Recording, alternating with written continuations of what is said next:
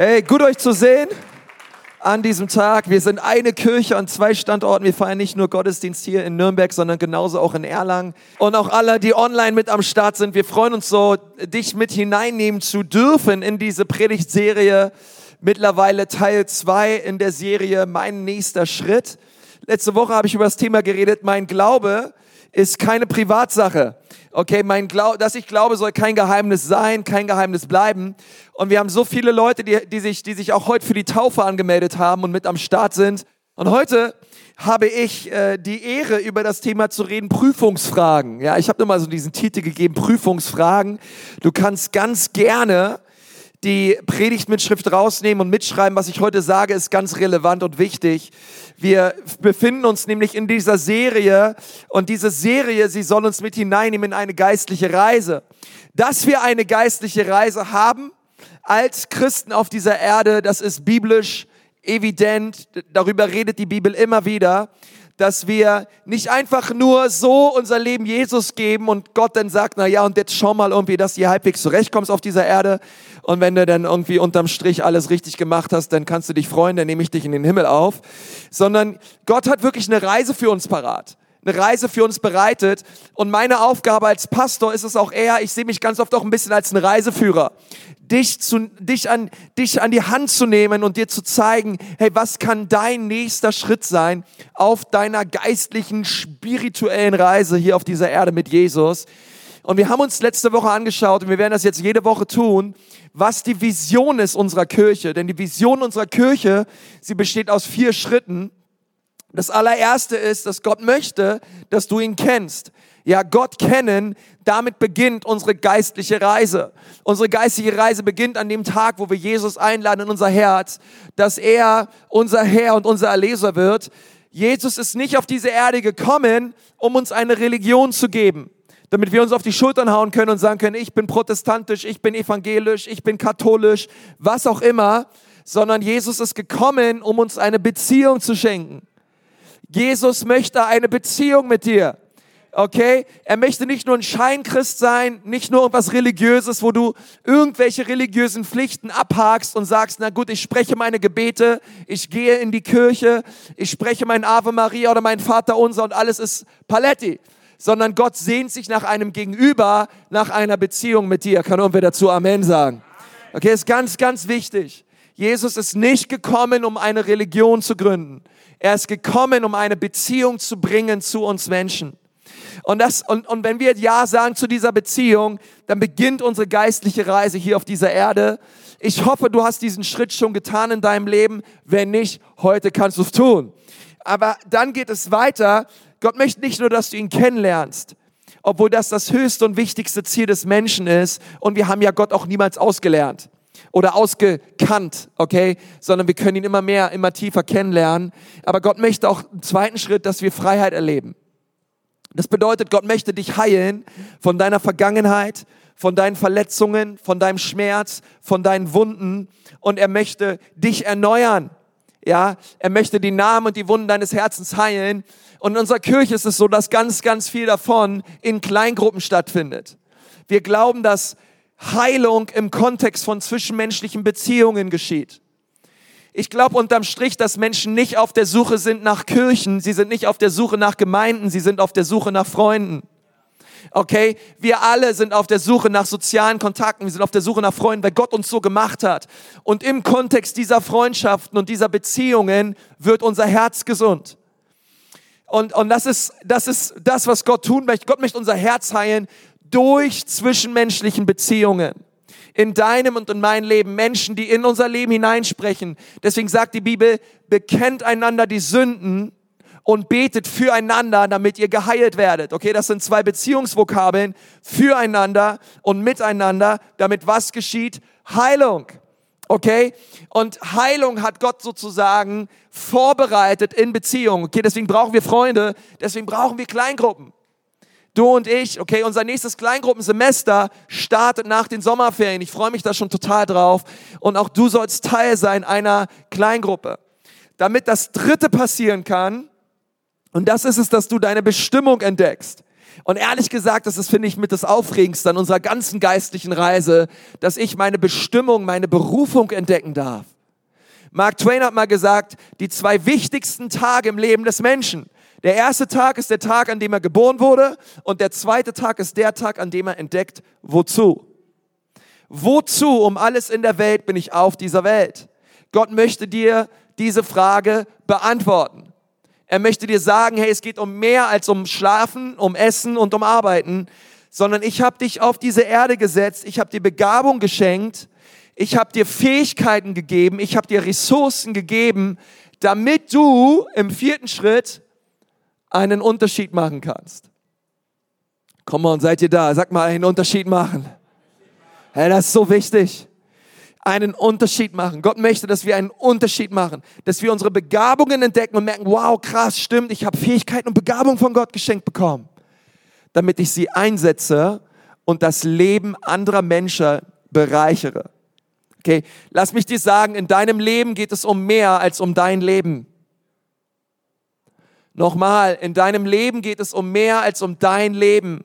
Gott möchte, dass du das Leben anderer Menschen bereicherst das Leben anderer Menschen veränderst, okay? Und du wirst das merken, hey, wenn du anderen dienst, wenn du andere unterstützt, wenn du andere hilfst, wenn du anderen Menschen von Jesus weitererzählst und Licht und Salz bist, dann bist du an dem Ort, wo du merkst, wow, jetzt verstehe ich, mein Leben auf dieser Erde macht Sinn. Okay? Ich lebe für mehr als für meine Probleme. Und ich sehe es auch nicht als meine Aufgabe, als dein Pastor, deine Probleme zu lösen. Denn ehrlich gesagt, ich habe selber genug Probleme. Come on, seid ihr da? Ja, es ist so. Ich muss erst mit meinen eigenen Problemen klarkommen. Aber lass mich dir was sagen. Ich weiß, wenn ich mit einigen Problemen in meinem Leben klarkomme, werden die nächsten Probleme wieder kommen. Wir alle haben Probleme. Ständig, immer und überall.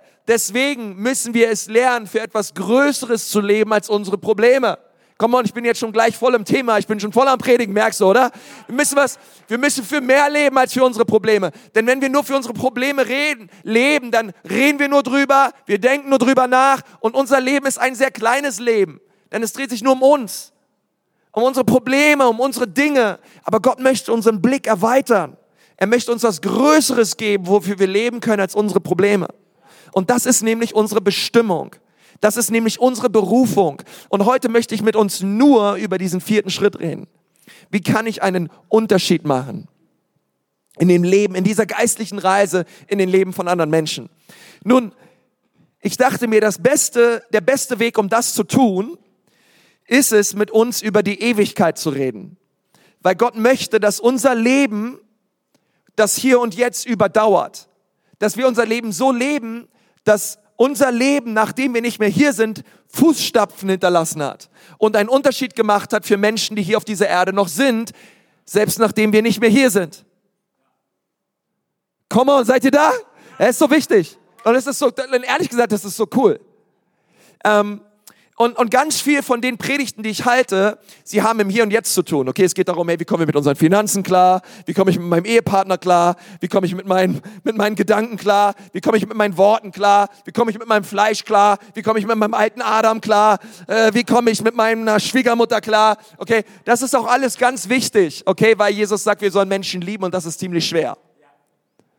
Oder? Es ist viel leichter, Gott zu lieben, als Menschen zu lieben. Ähm, und wir reden da ganz viel drüber. Aber wir reden ganz wenig drüber, und das ist ja meine eigene Schuld, weil ich bin ja hier der Prediger, ähm, über, die, über, über die andere Seite. Weil ehrlich gesagt, dein Leben hat ja eigentlich zwei Leben. Also, du hast eine Seite deines Lebens findet hier auf dieser Erde statt und die andere Seite deines Lebens findet in der Ewigkeit statt. Und dein Leben in der Ewigkeit ist viel, viel, viel, viel, viel, viel, viel, viel, viel, viel länger als dein Leben hier auf dieser Erde. Dein Leben im Jenseits ist viel länger. Und heute möchte ich mal mit uns über die Ewigkeit reden. Weil wenn wir einen Unterschied machen wollen, dann hat das ganz viel mit der Ewigkeit zu tun. Und ich lade dich mal ein, deine Predigtmitschrift rauszunehmen. Und wir wollen uns mal gemeinsam Römer 14 anschauen, Vers 10. Und ich nehme uns damit hinein. Ich glaube, diese Predigt wird der absolute Segen für dein Leben. Okay, schneide ich schon mal an. Es wird der Hammer. Vers 10, mit welchem Recht verurteilst du also einen anderen Christen? Sag mal, ouch. Okay, ist ein, vielleicht ein Rema für einige von uns gerade, ja. Oder warum schaust du auf ihn herab, nur weil er sich anders verhält? Wir wollen ja immer, dass sich alle so verhalten wie wir, oder? Wir werden alle einmal vor Gott stehen und er wird über uns urteilen. Denn in der Heiligen Schrift steht, so wahr ich lebe, spricht der Herr, vor mir werden alle niederknien und alle werden bekennen, dass ich der Herr bin. Hey, wie cool das jetzt schon tun zu können, oder? Jeder von uns wird also für sich selbst Rechenschaft vor Gott ablegen müssen. Okay? Du und ich, wir werden für unser Leben, was wir damit gemacht haben, was wir damit getan haben, Rechenschaft ablegen müssen vor einem heiligen Gott. Das können wir nicht auf unsere Mutti schieben oder das können nicht andere für uns machen, ja, und sondern ja, der war halt schuld oder der, der. Nein, sondern Gott wird uns fragen. Gott wird dich fragen, hey, was hast du mit dem Leben getan, was ich dir gegeben habe? Ähm, ich muss dir ehrlich sagen, Prüfungen oder Examen oder Klausuren oder wie auch immer man das hier in Bayern nennt, keine Ahnung. Ich hätte das Abi in Bayern noch nie geschafft, mal davon abgesehen. Aber ähm, allein das Wort Prüfung schon, wenn ich das schon höre, ne, das geht bei mir eiskalt den Rücken runter. Ich weiß, wie es dir geht. Ich hasse Prüfungen. Ich glaube, hier ist niemand, der sagt, komm mal, Prüfung, ja, yeah, hab ich voll Bock drauf, Alter. Von da mal, ey. Ja, ich glaube, keiner hat richtig Bock auf Prüfung. Oder? Vielleicht ein paar Streber unter uns, aber ähm, äh, weißt du, ähm, mein Motto war immer, Schulzeit war immer viel gewinnt. Ja, einfach durch, irgendwie durch. Ähm, und ähm, die meiste Zeit für die Prüfung habe ich eigentlich darin aufgewandt, die Prüfungen aus dem Vorjahr irgendwie zu besorgen. Ja, kennt ihr das? Ja, du bist, ey, die Klausur, die muss es doch irgendwo geben. Die hat doch schon mal irgendwer geschrieben. Der Lehrer ist doch schon seit 30 Jahren hier auf der Schule. Der macht sich doch nicht die Mühe, nochmal eine neue Klausur zu schreiben. Come on! Irgendwer muss das Ding noch haben. Wir haben alles dafür getan, aus den Vorjahren irgendwie die ganzen Klausuren zu bekommen. Noch irgendwer da? Ja? Ja, ihr nicht, war ihr nicht. Bei mir immer so. Hauptsache, Hauptsache, ich bekomme die Prüfungsfragen, bevor ich die Prüfung schreibe. Irgendwie, ja. Und das hat manchmal geklappt und manchmal ging das richtig in die Hose. Ähm, meistens ging es in die Hose, manchmal hat es auch geklappt. Aber ähm, ich habe den meistens habe ich den Notendurchschnitt der Klasse eigentlich runtergezogen. Ja. Ähm, meine meine Frau, die war da ganz anders. Die hat nur Einsen geschrieben. Ja. Auch als die ihr Examen wieder bekommen hat, eins, eins, eins, eins, eins. Ja, die, guck mal, nicht eine, zwei. Hab ich gesagt, ich gesagt, keine Kunst bei mir. Ich hatte auch nie eine zwei, ja, keine, gar keine, das war gar nicht so schwer. Ähm, alles nur Einsen. Äh, bei mir, bei mir war es immer so, ich dachte immer, ich habe eine zwei, habe ich wieder bekommen, hatte ich eine vier. Meine Frau dachte immer, sie hatte eine vier, hat wieder bekommen, hat eine eins. Ja, das ist immer, das ist eine verkehrte Welt, ja. Prüfungen haben sind so eine Sache. Ich möchte immer sagen, weißt du, dass du mal eine Prüfung ablegen wirst und ich übrigens auch? Weißt du, dass du mal vor Gott stehen wirst und es wird eine Prüfung geben? Manche wissen das gar nicht, aber es wird eine Prüfung geben. Aber weißt du, was richtig cool ist? Es wird bei dieser Prüfung zwei Fragen geben. Und ich gebe dir heute schon die Fragen. Okay, du kriegst die Fragen, bevor die Prüfung kommt. Ist das cool? Freut sich doch irgendwer drüber? Ja, irgendwer? Ähm, das ist quasi Bonus hier heute. Du, irgendwann in deinem Leben kannst du mir dafür nochmal danken. Aber ich gebe dir jetzt schon die Fragen für die ultimative Prüfung deines Lebens. Die allerwichtigste Prüfung deines Lebens. Denn sie entscheidet darüber, wo und wie du die Ewigkeit verbringen wirst.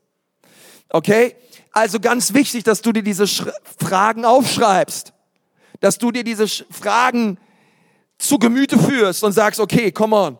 Ich, ich werde mein Leben danach ausrichten, diese Fragen richtig gut beantworten zu können, denn Gott wird dir eines Tages diese Fragen stellen. Okay, ich würde sagen, wir fangen mal an. Wir alle werden also eines Tages vor Gott stehen, sagt der Römerbrief. Und es wird ein Gericht geben Und es wird das Gericht geben, das erste Gericht, es wird das Gericht sein vor dem großen weißen Thron. Offenbarung 20, die Verse 11 bis 12. Da lesen wir Folgendes. Und ich sah einen großen weißen Thron und den, der darauf saß. Erde und Himmel konnten seinen Anblick nicht ertragen. Sie verschwanden im Nichts. Und ich sah alle Toten vor dem Thron Gottes stehen. Kannst du dir vorstellen, alle Menschen, die es jemals gab auf dieser Erde. Die Mächtigen und die Namenlosen. Nun wurden Bücher geöffnet. Sagt mal alle Bücher. Okay, es werden Bücher geöffnet.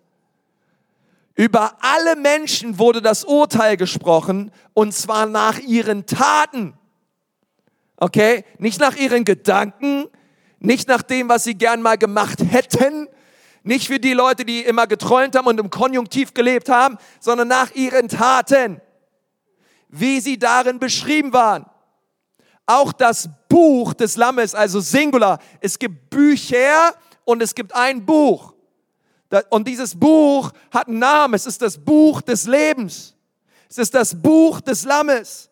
Dieses Buch wurde aufgeschlagen. Okay, wenn du und ich sterben, stehen wir vor Gott und wir werden vor einen großen weißen Thron geladen. Und vor diesem großen weißen Thron gibt es Bücher. Und in diesen Büchern steht alles drin, was ich und du, was wir in unserem Leben jemals getan haben. Ich glaube, für mich gibt es schon ein ganzes Band nur über meine zehnte Klasse. Das war Katastrophe. Elfte Klasse auch. Schreck. Ähm, alles steht da drinne, was wir getan haben. Alle Sünden, alle negativen Dinge, die wir gesagt haben, getan haben, überall, wo wir alles andere in unserem Leben mehr geliebt haben als Gott, es steht alles in diesen Büchern. Das ist doch eine deprimierende Nachricht heute, oder? Steht alles drin. Alles drin. Du dachte mal, Gott hat das alles. Nein, da steht alles drin. Steht alles in den Büchern. Aber weißt du, was die gute Nachricht ist? Es gibt auch ein Buch. Und in diesem Buch stehen Namen.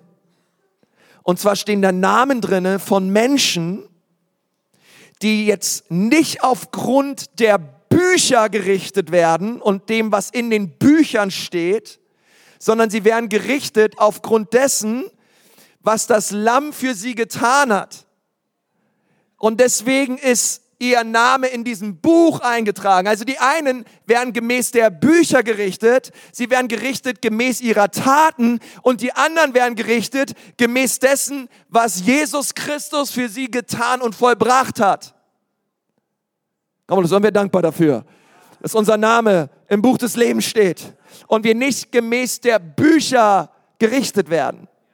Warum, was tat Jesus Christus am Kreuz? Jesus Christus in deinem Leben. Er nahm den Schuldschein, er nahm die Bücher und er nagelte sie ans Kreuz. Und alle Menschen, die Jesus vertrauen und ihm Glauben schenken und sagen, Jesus Christus, ich möchte, dass dein Blut mich reinwäscht von all meiner Schuld, die werden nicht gerichtet gemäß der Bücher, sondern sie werden gerichtet gemäß dessen, was Jesus Christus für sie getan hat. Und das, was Jesus Christus für uns getan hat, alles, was da noch übrig bleibt, ist Gnade, ist Annahme, ist Vergebung. Wenn das keine gute Botschaft ist, ich weiß nicht, was euch überhaupt noch, oh Jesus, ich danke dir für eine Church, die Amen sagt. Eine Church, Vater, die sich freut darüber, was du für sie getan hast. Amen.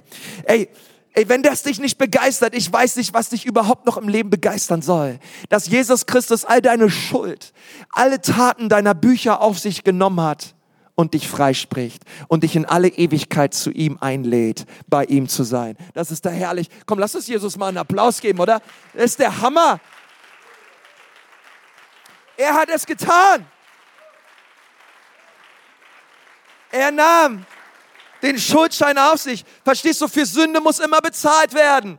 Jesus nimmt nicht seine Sünde und kehrt sie unter den Teppich des Universums und drückt eine Million Hühneraugen zu und tut so, als wäre nie was passiert. Für jede Sünde muss bezahlt werden. Das ist ganz wichtig. Hey, wenn, wenn du falsch parkst, dann möchte der deutsche Staat von dir 30 Euro oder 10 Euro oder 15 Euro. Und, ähm, Und wenn der deutsche Staat schon was von dir will, weil du falsch parkst, wie viel mehr ein unendlicher, heiliger und reiner Gott, weil du einfach dein Ding machst, einfach so lebst und ihn ignorierst und alles Mögliche mehr erst und mehr liebst als ihn. Wie viel mehr erwartet Gott eine Sühnung für die Schuld dieser Welt? Die Hölle. Ja, Leute kommen und sagen, ja, Konsti, aber warum, warum kann ein liebevoller Gott Menschen einfach in die Hölle schmeißen? Gott schmeißt nicht einfach Menschen in die Hölle, weil ihnen ihre Nasen nicht gefallen oder er gerade keinen Bock hat sondern die Hölle ist ein Ort, wo Menschen sich entschieden haben, ich werde für meine eigene Schuld zahlen. Und der Himmel ist ein Ort, wo Menschen reinkommen, die sagen, ich werde nicht für meine Schuld zahlen, sondern für mich hat jemand meine Schuld bezahlt und sein Name ist Jesus. Und du musst dir überlegen, was möchtest du? Möchtest du in alle Ewigkeit für deine eigene Schuld bezahlen? Oder möchtest du hier auf dieser Erde sagen, nein, Jesus soll für all meine Schuld bezahlen. Er ist das Lamm und ich möchte, dass er mich reinwäscht. Okay, deswegen die allererste Prüfungsfrage. Und die, die allerwichtigste Prüfungsfrage lautet, was hast du mit meinem Sohn Jesus Christus gemacht? Ecclesia Church, was hast du mit meinem Sohn Jesus gemacht? Und mein Herz als euer Pastor ist es, dass ihr sagt, ich habe mich mit allem, was ich bin, auf ihn geworfen, denn er ist meine Hoffnung, denn er ist mein Trost, denn er ist mein Anker, denn er ist die Sühnung für all meiner Schuld und all meinen Sünden. Es gibt keine Gerechtigkeit und keine Hoffnung im Leben außerhalb von Jesus. Er ist der Weg und die Wahrheit und das Leben. Okay, das ist die allerwichtigste Frage. Was hast du mit Jesus angestellt? Und dann gibt es eine zweite Frage. Ähm, weil wenn du dann im Himmel bist ähm, und du sagst, hey, ich habe Jesus vertraut, dann möchte ich dir sagen, für all die Christen, die am Start sind, es gibt ein zweites Gericht. Es gibt das erste Gericht, das ist das Gericht vor dem großen weißen Thron, wo alle Menschen sein werden. Und dann gibt es ein zweites Gericht, wobei das Wort Gericht ist ein bisschen übertrieben. Eigentlich ist es ein Preisgericht. Es ist eine Belohnung. Es ist ein, ein Gericht, wo wir ähm, gerichtet werden und belohnt werden für das, was wir auf dieser Erde getan haben. Es ist es, die Bibel, die Bibel nennt es, es ist der Richterstuhl Christi.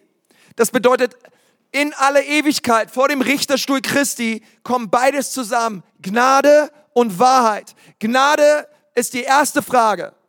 Was hast du mit meinem Sohn Jesus gemacht? Ich habe ihn vertraut. Ich kann nichts dafür. Ich habe alles, was ich getan habe, war, ich habe die Herrlichkeit Gottes verpasst. Aber Gott, du sandtest deinen Sohn Jesu. Durch Gnade bin ich erlöst. Durch Gnade bin ich errettet. Ich kann überhaupt nichts dafür. Alles, was ich tun kann, ist es im Glauben anzunehmen. Aber es gibt auch eine Wahrheit. Und die Wahrheit bedeutet, und das ist die zweite Frage, was hast du mit dem gemacht, was ich dir gegeben habe?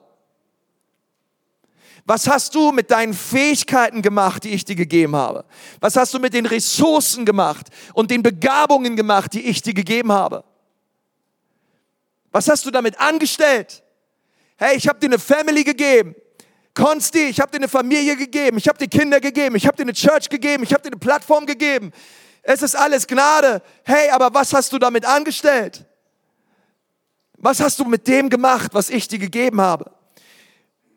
Zweite Frage. Äußerst wichtige Frage. 2. Korinther 5, Vers 10. Denn einmal werden wir uns alle vor Jesus Christus als unserem Richter verantworten müssen. Jesus ist nicht nur dein Heiland, er ist nicht nur dein lieber Gott, er ist nicht nur dein Daddy und dein Papa, er ist auch dein Richter dann wird jeder das bekommen, was er für sein Tun auf dieser Erde verdient hat. Mag es gut oder schlecht gewesen sein. Okay? Wir Christen werden im Himmel unterschiedlich belohnt werden. Aber dass wir im Himmel sind, ist schon herrlich und ist der absolute Hammer. Aber es wird einen Punkt geben, wo Gott uns für das belohnt, was wir getan haben, und zwar hier auf dieser Erde. Und, und Gott sagt, hey Konsti, ich habe dir dieses Leben gegeben, jetzt gebrauch es. Was hast du mit den Dingen angestellt, die ich dir gegeben habe? Matthäus 16, 27. Denn der Menschensohn wird mit seinen Engeln in der Herrlichkeit seines Vaters kommen und jedem das geben, was er für seine Taten verdient. Wie du dein Leben auf dieser Erde lebst, ist wichtig. Seid ihr da? Es ist nicht egal. Es ist ganz wichtig, wie du dein Leben lebst. Denn es entscheidet darüber, wie du die Ewigkeit verbringen wirst. Die erste Frage entscheidet darüber, wo du die Ewigkeit verbringst. Und die zweite Frage entscheidet darüber, wie du die Ewigkeit verbringst. Ist ganz schön ruhig hier in der Methodistenkirche. Seid ihr noch da? Halleluja. Und ehrlich gesagt, ist es mein Herz für dein Leben, dass du in den Himmel kommst und dass du reich belohnt wirst. Mein Herz für dein Leben ist, dass Jesus dir in die Augen schaut und sagt, kehre ein in die Freude deines Herrn, du guter treuer Knecht, denn das, was ich dir gegeben habe, hast du multipliziert, du hast es vervielfältigt und du hast einen Unterschied gemacht auf dieser Erde für mein Reich und für meinen Namen. Das ist mein Herz für dein Leben. Und ich möchte deswegen drei Dinge geben, die du tun kannst. ich habe ich hab dir gesagt, diese Predigtserie ist unglaublich praktisch. Letzte Woche habe ich über Taufe geredet und diesmal möchte ich dir drei Dinge mitgeben, die du tun kannst, um in diesem vierten Schritt deiner Reise mit Jesus einen Unterschied zu machen für die Ewigkeit. Ein Leben zu leben, welches größer ist als dein Leben. Ein Leben zu leben, welches einen Unterschied macht in den Leben von anderen Menschen. Ein Leben zu leben, welches die Ewigkeit im Fokus hat. Denn ehrlich gesagt, es fällt uns so leicht, für uns zu leben. Es fällt uns so leicht, für unsere Bedürfnisse und unsere Wünsche zu leben. Aber es braucht Jesus, der unser Herz verändert, damit wir die Nöte und die Bedürfnisse anderer sehen. Es braucht Jesus. Es braucht Jesus dafür, dass er unser Herz verändert. Ähm, und deswegen lade ich dich so ein, dass du dir diese drei Punkte aufschreibst. Wie, wie kann ich für die Ewigkeit leben? Und man könnte da viel zu sagen, aber ich habe diese drei Punkte mal rausgenommen, die wir tun können.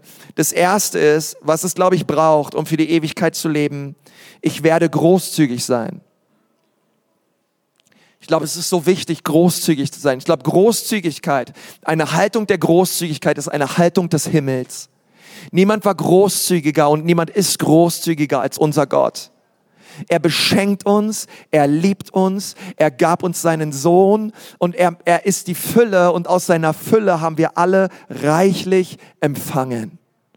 Und Gott segnet dich. Weißt du, wieso Gott dich segnet? Gott segnet dich, weil er die Menschen um dich herum liebt.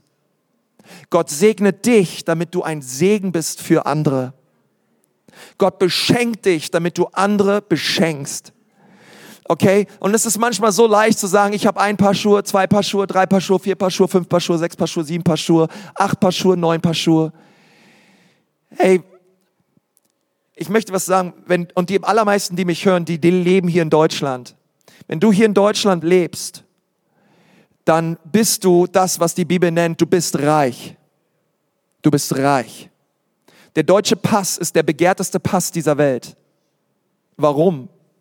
Weil wir eine soziale Absicherung haben wie fast kein anderes Land auf dieser Welt. Es gibt Milliarden von Menschen. Es gibt zwei Milliarden Menschen, die leben mit unter zehn Dollar am Tag. Und die haben überhaupt nichts. Viele kämpfen und wissen nicht weiter und, ähm, und, und, und, und, und sterben an den banalsten Krankheiten. Und wir in Deutschland, wir haben, uns geht es so gut. Wir, haben, wir sind so abgesichert. Wir haben, wir, haben, wir, haben, wir haben ein Dach über dem Kopf. Wir haben so viel zum Anziehen. Wir haben Essen. Wir haben so viele Möglichkeiten. Wir haben Schulbildung. Wir können, die meisten können lesen. Die meisten können schreiben hey, wir, wir, wir sind so reich beschenkt, aber weißt du was? Wem viel gegeben wurde, von dem wird viel verlangt. Gott sagt nicht einfach nur Deutschland, ich beschenke dich, um einfach nur um dich zu beschenken, nein, sondern du hast einen Auftrag auf dieser Erde. Du, wir als Reich Gottes, als Leib Christi in Deutschland, wir haben einen Auftrag, einen Unterschied zu machen in Nationen, wo es all das nicht gibt. Wir haben eine Verantwortung. Verstehst du, mit Segen kommt Verantwortung. Ich kann nicht einfach nur Gott Danke sagen für den Segen und sagen, Gott, aber jetzt noch mehr und noch mehr. Nein, mit Segen kommt Verantwortung. Und die Verantwortung bedeutet, ich werde großzügig weitergeben, was Gott mir geschenkt hat. Und während ich es weitergebe, wirst du sehen, wie Gott dir noch mehr schenkt. Deswegen gebe ich dir einen praktischen Schritt, den du tun kannst. Ganz frei heraus. Spende, spende zehn Prozent deines Einkommens. Wenn du hier sitzt und du mich hörst und du bist ein Christ, das ist Standard. Wir geben zehn Prozent unseres Einkommens ins Haus Gottes und wir machen mit diesem Geld als Kirche einen unglaublichen Unterschied. Übrigens nicht nur in Deutschland, sondern bis an die Enden dieser Welt. Wir gründen damit Kirchen, Menschen kommen zum Glauben, wir unterstützen Missionsorganisationen und wir bauen Reich Gottes und Gemeinde. Nicht nur hier in Nürnberg, in Erlangen, in Ansbach, sondern wir unterstützen damit Gemeinden überall auf dieser Welt und Missionare überall auf dieser Welt. Aber auch wenn du hier sitzt und du hast mit Gott überhaupt nichts am Hut, gib 10% deines Einkommens weg. Lerne es, mit 90% zu leben von dem, was du hast. Du sagst, ja, Konsti, 90%, wie soll ich das schaffen? Hey, lass mich dir was sagen. Lieber lebst du mit 90% und es ist der Segen Gottes drauf, als mit 100% ohne seinem Segen. Lerne es, mit 90 Prozent klarzukommen von dem, was du hast und gib 10 Prozent weg. Sei großzügig. Und 10 Prozent ist der, der Starting Point. Da geht es los. Okay, da geht es los. Ähm, mein Pastor Chris Hodges, der sagt, hey, sein Lebensziel ist es, eines Tages, er möchte gerne ähm, mit 10 Prozent leben von dem, was er hat und 90 Prozent geben. Das ist mein Ziel, oder? Come on! Ähm, Verstehst du? Und, und einfach so, so zu sagen, hey, ich bin zufrieden, ich bin dankbar mit dem, was ich habe, ich brauche nicht immer mehr, immer das Neueste, immer größer, sondern ich möchte großzügig sein und die Ewigkeit im Blick haben. Okay. Zweitens, ich werde anderen dienen. Ich werde anderen dienen. Ich werde anderen, anderen, anderen dienen. Ähm, und ich, ich glaube, dass unser Leben erst dann so richtig Freude macht, wenn wir anderen Menschen dienen. Die Bibel sagt, ähm, und das möchte ich mal vorlesen, ähm, Matthäus 20, Vers 26, dort steht, aber so darf es bei euch nicht sein. Im Gegenteil, wer groß sein will, der soll den anderen dienen. Und wer der Erste sein will, der soll sich allen anderen unterordnen. Denn auch der Menschensohn Jesus ist nicht gekommen, um sich bedienen zu lassen, sondern er kam, um zu dienen und sein Leben als Lösegeld hinzugeben, damit viele Menschen aus der Gewalt des Bösen befreit werden. Jesus ist nicht gekommen, um bedient zu werden, sondern um zu dienen. Und das bedeutet, und er lebte für die Ewigkeit. Das bedeutet für uns, unser Auftrag ist es zu dienen, uns zu schenken, anderen Menschen zu helfen und ihren Leben zu bereichern. Ich war jetzt ähm, in dieser Woche jetzt äh, im Urlaub, ähm, von Sonntag bis Sonntag, ehrlich gesagt. Und ähm, ich war in Holland und zwar haben wir immer einmal im Jahr so einen Familienausflug. Äh, oder was ist Ausflug? So einen Familienurlaub. Ja, macht das irgendwer von euch noch so mit so, mit so den Eltern und den Geschwistern der erweiterten Großfamilie? Ja, so. Ähm, und die Aufgaben waren ganz klar verteilt. Jeder hat mal Essen gemacht, jeder hat mal den Tisch abgeräumt, jeder hat mal sauber gemacht. Es gab, mal, mal hat meine Schwester was gemacht, mal mein Bruder, mal meine Familie. Wir, wir werden alle eingeteilt für irgendwas. Ähm, und lass mich was sagen, wir als Church, wir sind eine Familie.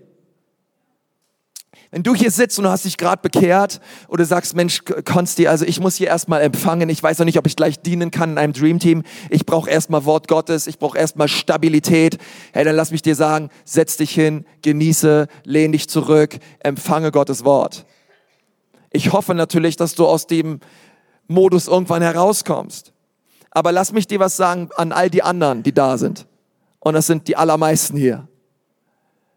Diene Komm in ein Team. Sei am Start. Okay? Ich möchte mal besonders zu den Leuten reden, 40, 45, 50 plus. Come on. Ey, wir warten nur auf dich.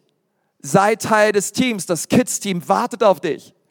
Welcome Team. Hey, du, du, ey, du, du kannst doch sonntags kommen und Hände schütteln.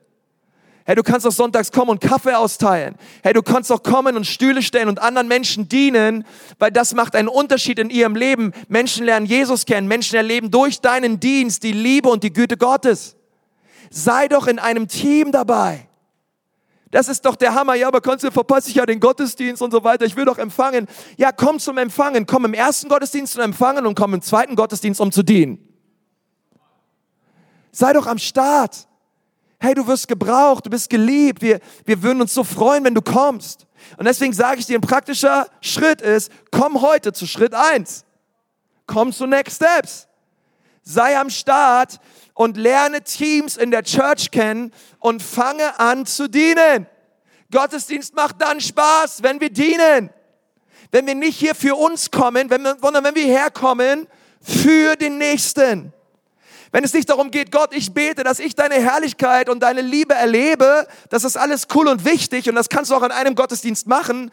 Aber wie wär's, wenn du in einem zweiten Gottesdienst kommst und sagst, hey, jetzt bin ich nur hier, damit du Gottes Liebe erlebst, damit du seine Freundlichkeit erfährst. Ich bin hier, um dir zu dienen. Stell dir vor, als Familie, wir hätten gesagt, nur wir machen das nicht. Also wir räumen den Tisch nicht ab und wir machen hier nicht sauber und so weiter. Da wäre es los gewesen. Aber wie kann es sein? Wir sind doch Familie. Wir müssen doch alle mit anpacken. Wir sind doch gemeinsam hier. Wir können nicht sagen, das machen nur, nur einige, sondern hey, lass uns das, das ist, eine, das ist ein Familienprojekt hier.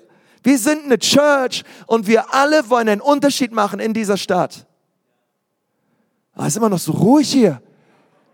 Come on, schau deinen Nachbarn an und sag ihm mal, hey, komm ins Team. Komm ins Team, der muss das hören. Ganz wichtig.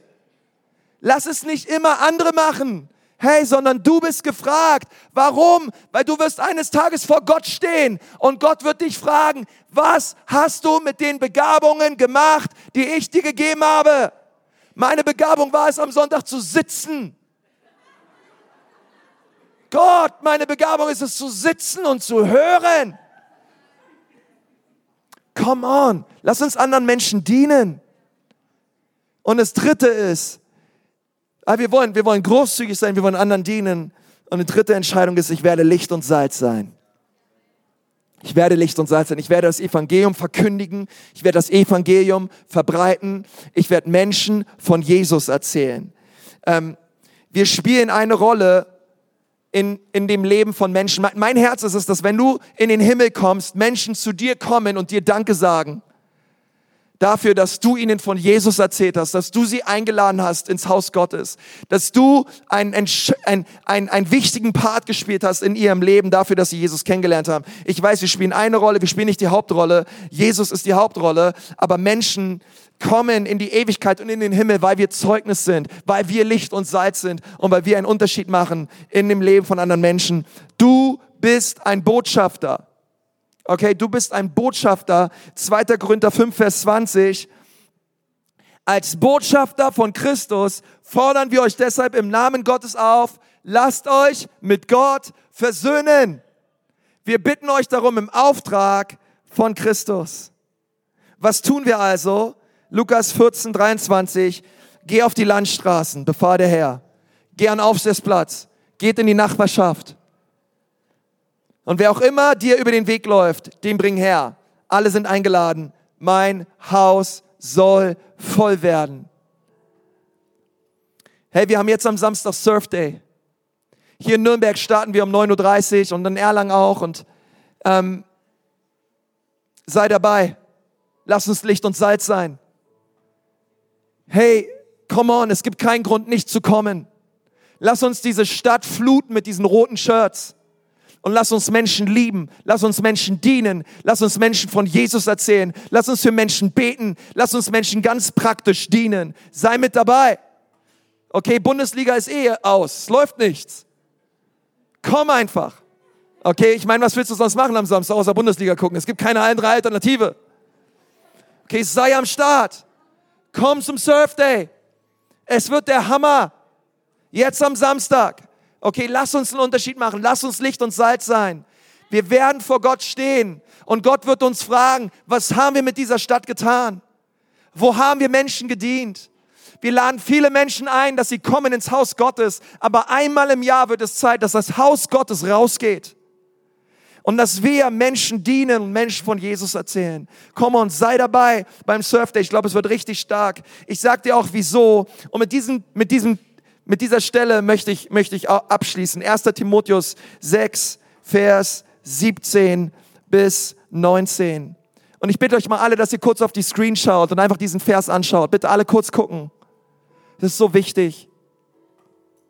Den Reichen, den Deutschen, in der jetzigen Weltzeit gebiete, nicht hochmütig zu sein, auch nicht ihre Hoffnung auf die Unbeständigkeit des Reichtums zu setzen, sondern auf den lebendigen Gott, der uns alles reichlich zum Genuss darreicht. Warum? Weil sie sollen Gutes tun. Sie sollen reich werden an guten Werken, freigebig sein, bereit mit anderen zu teilen, damit sie das ewige Leben ergreifen und so für sich selbst eine gute Grundlage für die Zukunft sammeln. Wenn wir gute Werke auf dieser Erde tun und Licht und Salz sind, Hand und Fuß sind von Jesus, wird Jesus uns dafür belohnen. Tu dir selbst einen Gefallen und diene. Tu dir selbst einen Gefallen und sei großzügig. Tu dir selbst und der Ewigkeit einen Gefallen und sei Licht und Salz. Es geht um so viel. Wir können nicht einfach sitzen bleiben und tun, als wenn alle andere es sollen. Wir werden den Lohn davon empfangen. Es geht um so viel mehr. Es geht um so viel mehr. Warum ist das Ganze wichtig? Weil es in diesem Leben um mehr geht als dieses Leben. Es geht um so viel mehr. Es geht um so viel mehr. Aber come on, Church, lass uns aufstehen. Lass uns Jesus, lass uns, nee, sitzen bleiben. Ich meine, im Geist aufstehen. Ihr könnt sitzen bleiben. Lass uns, lass uns, lass uns aufstehen und Vollgas geben für Jesus. Ähm, Halleluja, Dominik steht schon, danke. Ähm, und, und lass uns, lass uns einen Unterschied machen. Komm mal, lass uns mal alle die Augen schließen. Oh, Herr Jesus, wir danken dir so sehr. Du bist ein guter Gott. Du hast gute Absichten für uns. Und Gott, wenn wir vor dir stehen, dann wollen wir für dich gelebt haben, wir wollen dich geehrt haben, wir wollen dich geliebt haben und wir wollen einen Unterschied gemacht haben in dem Leben von anderen Menschen. Bitte, Herr Jesus, bitte, Herr Jesus, rühre unsere Herzen an. Dort, wo sie hart sind, mach sie weich. Dort, wo sie eng sind, mach sie weit. Oh, wir brauchen eine Berührung vom Himmel her. Und ich möchte zu denen sprechen, die hier sitzen und möchte diese Frage stellen. Was hast du vor? Wie, möchtest du auf diese erste Frage reagieren? Was hast du mit meinem Sohn Jesus getan? Du sitzt hier und du sagst, ja, Konsti, ehrlich gesagt, ich brauche Jesus. Ich brauche ihn. Ich möchte, dass Jesus mich rettet, heute an diesem Tag. Ich möchte, dass er mich verändert. Ich möchte, dass er mich reinwäscht durch sein Blut, denn ich habe gesündigt. Und du merkst jetzt gerade hier, dass du Jesus brauchst, dass du sein Kreuz brauchst, dass du seine Vergebung brauchst. Und du möchtest nicht länger weiterleben, wie du es gerade tust, sondern du möchtest umkehren. Und du möchtest dich mit allem, was du bist, ihm zuwenden. Wenn du sagst, ja, das will ich, Du brauchst dafür nicht aufstehen, du brauchst auch nicht hier nach vorne kommen, sondern du kannst einfach beten dort, wo du sitzt, auf deinem Platz. Und du könntest auch selber was beten, aber ich möchte dir gerne helfen. Ich möchte gerne ein Gebet vorsprechen. Ich möchte gerne ein Gebet mitgeben, was du beten kannst, ein Gebet der Lebensübergabe. Aber damit auch ich weiß, für wen ich bete und einfach auch als ein Zeichen für Gott. Und du sagst, ja, Konsti, hier bin ich ich brauche Jesus und ich möchte Jesus bitten, dass er mich heute rettet. Ich möchte in der Ewigkeit bei ihm sein. Gerade dort, wo du sitzt, heb doch mal deine Hand und sag, hier bin ich. Jesus, hier bin ich. Bitte rette mich. Wer ist alles da? Dankeschön, Dankeschön, Dankeschön, Dankeschön, Dankeschön, Dankeschön, Dankeschön, Dankeschön. Dankeschön, deine Hand sehe ich auch. Deine Hand sehe ich auch. So Menschen, also Jesus, bitte rette mich. Ich brauche dich, Jesus. Bitte rette mich. Super, super. Du könnt die Hände gerne wieder runternehmen. Aber dort, wo du sitzt, bete mal, Jesus, bitte komm in mein Leben. Jesus, bitte rette mich. Bitte vergib mir meine Schuld. Ich empfange, ich empfange dein ewiges Leben. Herr, ich kehre um von meinen Wegen und ich wende mich dir zu. Bitte mach du mich neu. Ich empfange deine Vergebung. Und ich danke dir, dass du am Kreuz für mich gestorben bist und dass du wieder auferstanden bist. Jesus, du sollst mein Retter sein und du sollst mein Herr sein. In Jesu Namen. Amen.